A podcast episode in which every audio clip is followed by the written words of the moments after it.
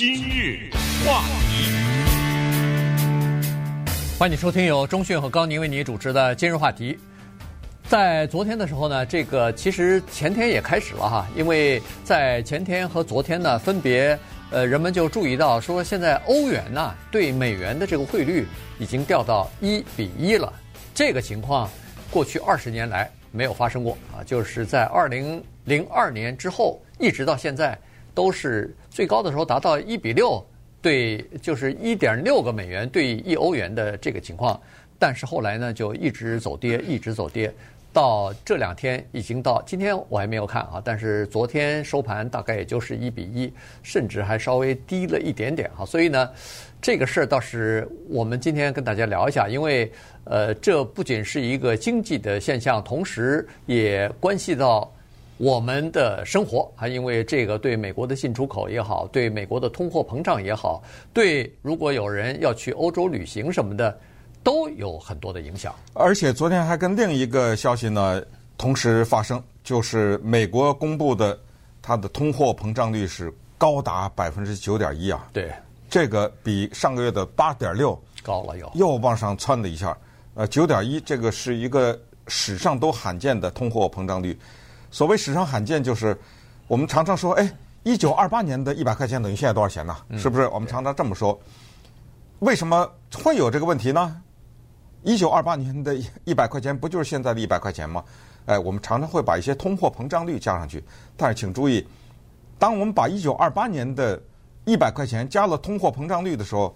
可不是以九点一加的，你 你要知道，那还得了吗？是吗？所以，呃，一般都是什么二点几啊，什么都是它有一个普通的或者是一个平均的这么一个通货膨胀率，所以它一下给你窜了百分之九点一，这是昨天的消息，跟这个欧元跟美国呢成一比一，几乎就是同时发生了。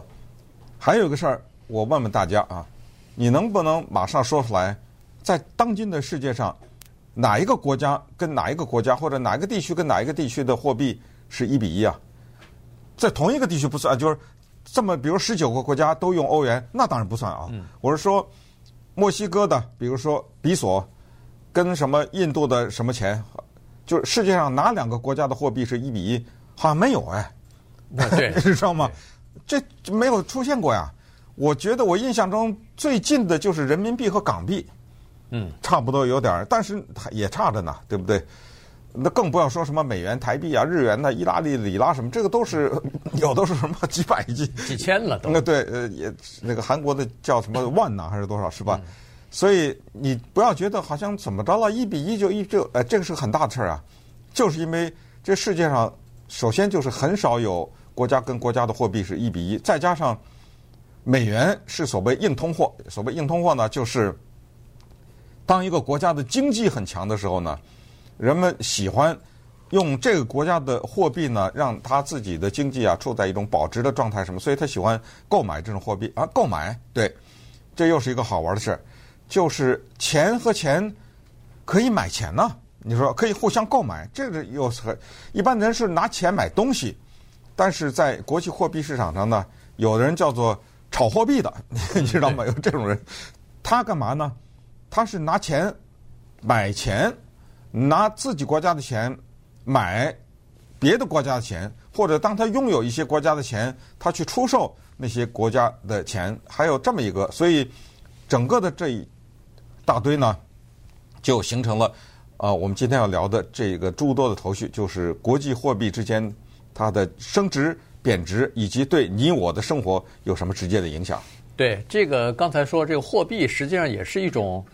算是一种投资工具了哈，它除了是一个国家的流通的这个以外呢，同时还可以投资。它和证券和债券不是一样嘛？呃，就是当然这里头有一部分是恨不得有点小赌的这个成分哈，呃，就是赌一个国家的这个外汇的汇率是升还是降，它到底是要贬值还是要升值啊？然后你才可以。和和那个呃股票是一样的，低买高卖嘛。你就是在贬值，你在它升值的时候买了以后，等它贬值，贬贬了以后你再卖出去啊。所以这就赚了这个差价了。那现在说是为什么欧元的情况会贬，然后这个美元会升呢？呃，它有这么几个原因哈。第一个就是俄乌战争了，当然哈。第二个呢，就是这个呃，就是欧洲对能源的这个依赖比较大。那现在俄乌战争再加上俄罗斯对能源的供应呢，天然气的供应、石油的供应，有一部分是受制裁啊，经济制裁的影响；另外一部分呢是呃，这个俄罗斯方面呢也开始逐渐的减供了，呃，就是呃减少供应了哈。所以尤其是天然气。呃，在今年礼拜一的时候，呃，就开始说是要进行为期十天的呃这个检修，所以对那个呃就开始这个不提供，或者是提供的很少了。那么在这种情况之下，有人就担心了，说是这种不定期的这个检修啊，呃，然后造成的断供或者临时的断供呢，可能会更经常的发现发生啊。然后对欧洲来说，这个是。不是一个好消息啊！这个是这么一个情况，再加上现在的通货膨胀，呃，通货膨胀呢，就造成了很多的原物料啊，就是国际流通的这种大宗的商品呢，有很多都是在靠美元来计价的。那么，当欧洲它要进口石油，它要进口天然气，它要进口其他的原物料的时候呢，它就必须用美元来进行结算。那这样一来的话，你就必须要购买美元，因为你要买石油。而且石油在涨价啊，在这种情况之下，你就必须要购买美元，用自己的欧元去购买美元。那这样，呃，供需关系就出现了一些变化。那最后一个恐怕还是人们担心欧洲的经济可能会出现衰退哈。如果今年的上半年没有出现衰退的话，那么下半年可能会出现，而且可能还不止两个季度。所以在这种所有的这种预期的情况之下呢，这个欧元的价格就一直不断的在走低了。呃，而且呢，不要忘了，这个战争是打在了欧元区的旁边啊。对啊，就在他那儿。呃，说到打在那儿旁边，我们都知道，在上一个世纪的头一半，两次世界大战都是爆发在欧洲这个地方。当然，后来把世界其他的国家也卷进去了，但是它的爆发主战场都是在欧洲，都是在那个地方。所以欧洲这个地方呢，它饱受啊战争的这种灾难的影响呢，所以在后来他们就有一个愿望，就是为了促进整个这个欧洲地区的三大东西，第一个叫做团结，第二个叫做繁荣，第三个叫稳定。为了促进这三个东西呢，他们这些国家之间讨论呐、谈判呐，最后就决定就是说，统一货币这个事情呢，对他们的这三大诉求是有帮助的。最终是完成于一九九九年吧？对，那这么一说，也就是二十来年嘛，对不对？呃，在那个时候呢，就产生了所谓一个东西叫欧元。以前我们都知道有个东西叫马克，呵呵 对不对？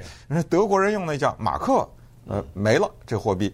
但是呢，不是所有的欧盟国家都用欧元。当年英国没脱欧的时候也打死没用啊。英国的一个英镑从来没变成欧元呢，对，对不对？所以现在也只只有十九个国家。在这个欧盟里面是用欧元的，但是呢，由于战争的原因哈，由于他们为了在更大的程度上呢保持他们的经济的繁荣，所以他们采用了这个欧元。但是没想到呢，欧元也带了一些负面的东西哈，给包括像英国啊什么这些，他们也觉得他们的货币之间呢存在着一些差异，而这些差异呢对他们可能经济也有一些影响。但是不管怎么样哈，在过去的二年。二十来年里面呢，的确有些人对欧元产生过怀疑，的确有些人包括国家在背后 嘀咕啊，在说一些什么。但是有一个东西还是没有动摇的，就是对它的大的这种信心，还是没有动摇。觉得这个东西呢，毕竟，还任何国家的货币说说大家都知道，不都是靠后面的经济撑着的嘛？它的那个经济如果能够持续的能够保持一种发展的话，它是可以的。所以这就是为什么昨天这个消息是这么的大，就是突然之间，这个货币的这么一个贬法呢，让人们就对它开始产生怀疑了。那这个是理论。回到实际，当一个国家的话货币贬值的时候，它对进出口是什么影响？它对它的旅游是什么影响？它对它的制造业是什么影响？它对它的老百姓的生活，对不对？嗯，对。等等，那稍等会儿我们再来看一看。今日话题，欢迎你继续收听由钟迅和高宁为您主持的今日话题。这段时间跟大家讲的呢是华尔街的一个大事哈，这个就是呃欧元对美元的这个汇率呢，现在已经跌到一比一了。这个你看一下呃欧元的历史，刚才说一九九九年它开始成立啊，当时只有十一个国家呃采取这个共同的货币政策。呃，然后就形成了欧元区啊，到现在已经发展到十九个了。据说在今年下半年的时候，还要另外一个国家要加入到这个欧元区里边，就变成二十个国家啊。那么，呃，这个一个国家的货币，或者说这一个呃经济体共同体的这么一个货币，它是跟这个共同体或者是跟一个国家的经济的发展，它是息息相关的哈。呃，欧元对美元。最高的时候是一点六美元换一美元，大概是出现在二零零八年的时候。因为在那个时候呢，这个欧盟啊，它的经济的体量呢，在全球范围之内呢是超过美国的。在二零零八年的时候，欧盟它的经济总量大概是在十六点三万亿的这个 GDP 啊，这个呢，当时的美国只有十四点七七亿。呃，十六点呃十四点七七兆啊，所以呢，你看这个一个是十六点几兆，一个是十四点几兆，所以当时欧盟算是如果作为一个整体的话，它算是最大的经济体。但是到了二零二一年，十三年之后，美国的这个 GDP 已经到了二十三兆了，但是欧盟的这个整个的 GDP 呢，仍然几乎没有变化，大概是在十七点零八兆左右。他们对世界的这个经济的占的比重就越来越少了，因为美国在增加。同时，在这十三年期间，中国大陆的经济发展突飞猛进啊，所以中国大陆的这个二零二一年的整个的 GDP 到了十七点七三兆，已经超过欧盟了，变成世界的第二大经济体了。所以，欧盟在整个的世界经济当中的这个地位不断的在萎缩。你想，它的货币一定也在不断的贬值吗？对，尤其是呢，现在由于通货膨胀呢，我们看哈，叫做基本的民生的物品都上涨了，包括当然原油了，这更不用说了哈，这个粮食啊，什么呃化肥啊等等，这些都上涨了。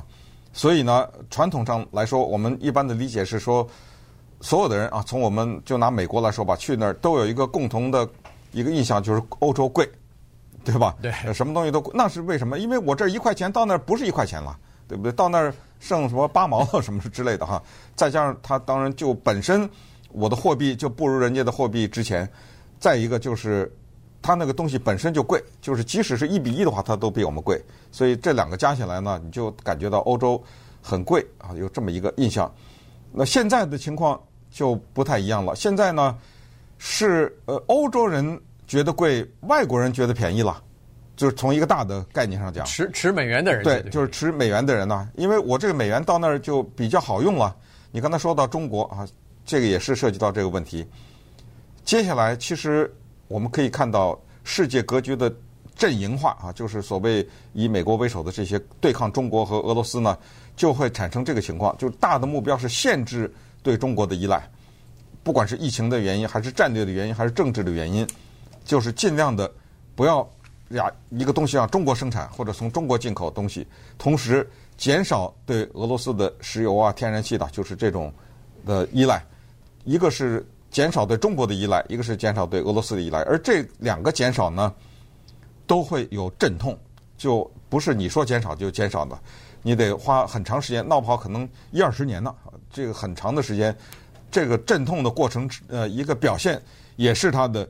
货币的贬值，这个呢，在今年四月份的时候，野村银行有人叫做 Jordan Rochester 吧，啊，这个人他其实在四月份，他居然预测了一个大胆的日期，他说到八月底的时候，欧元就会跌到和美元变成一比一，这是到八月底了吗？还没到，对不对？对，哎，他这个预测尽管就是说他这个预测是对的啊，他看到了这个趋势，但是这个发展的速度呢，又超出了他的这种预测。所以这就是有意思了哈。那么对于各国的政府，欧洲有它的中央银行，美国有自己的中央银行，那怎么办呢？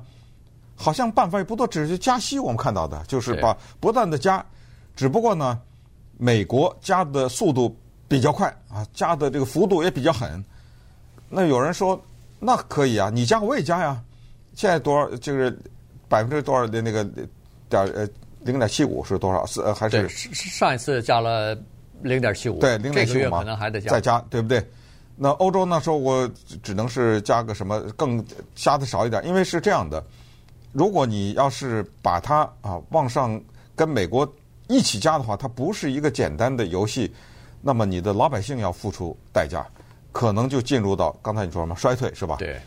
他不想呀，他就拿捏这个零点几、零点几这么拿捏这个东西，知道吗？对，再加上呢，你可以想象一个十九个国家的经济共同体，你要是加息，它不像一个国家，一个国家如果加息的话，它只要考虑自己的问题就可以了。但是那个欧盟的中央银行，它要加息的话，那可涉及到的方方面面太多了，你的各个国家都要去打招呼，都要去协调，呃，各自的这个财政政策啊，才可以。那这样一来的话，可能它的难度啊，复杂的程度就要比一个国家要大得多啊。所以，美国加息加得快，那个欧盟或者是欧元区加得慢，在这种情况之下，你可以想象，第一，人们预料欧元区可能会进入衰退。那这样一来的话，货币可能还会继续贬。那在这种情况之下，大量的这个货币啊，它是寻要寻找一个安全的避风港的。也就是说，在经济不景气的情况之下，哪儿比较安全呢？这几过去的至少是二战以来，美元就是一个避风港。现在再次发挥了这个作用，也就很多国家的银行的储存的货币，哗的一下从欧元可能就变成美元了。嗯，原因是在今年以来，欧元。已经贬值，对美元来说已经贬值了百分之十二了。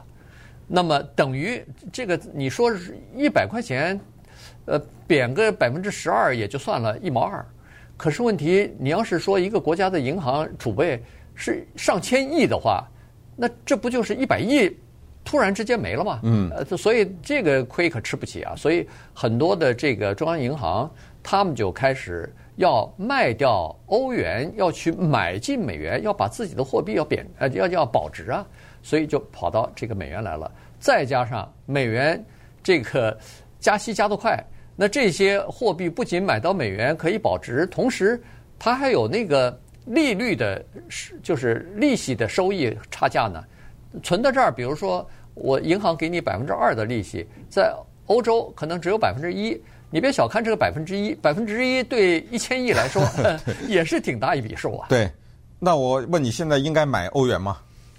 趁着它低，现在不，不知道是吧？对，对，这真的我可以说没人敢知道这个事情，这个答案是什么。但是呢，有一个东西我们知道，就是进出口，这个东西对那个货币的价值是有直接的关系的。那么对于这些持欧元的国家来说呢，出口是稍微有利一点儿。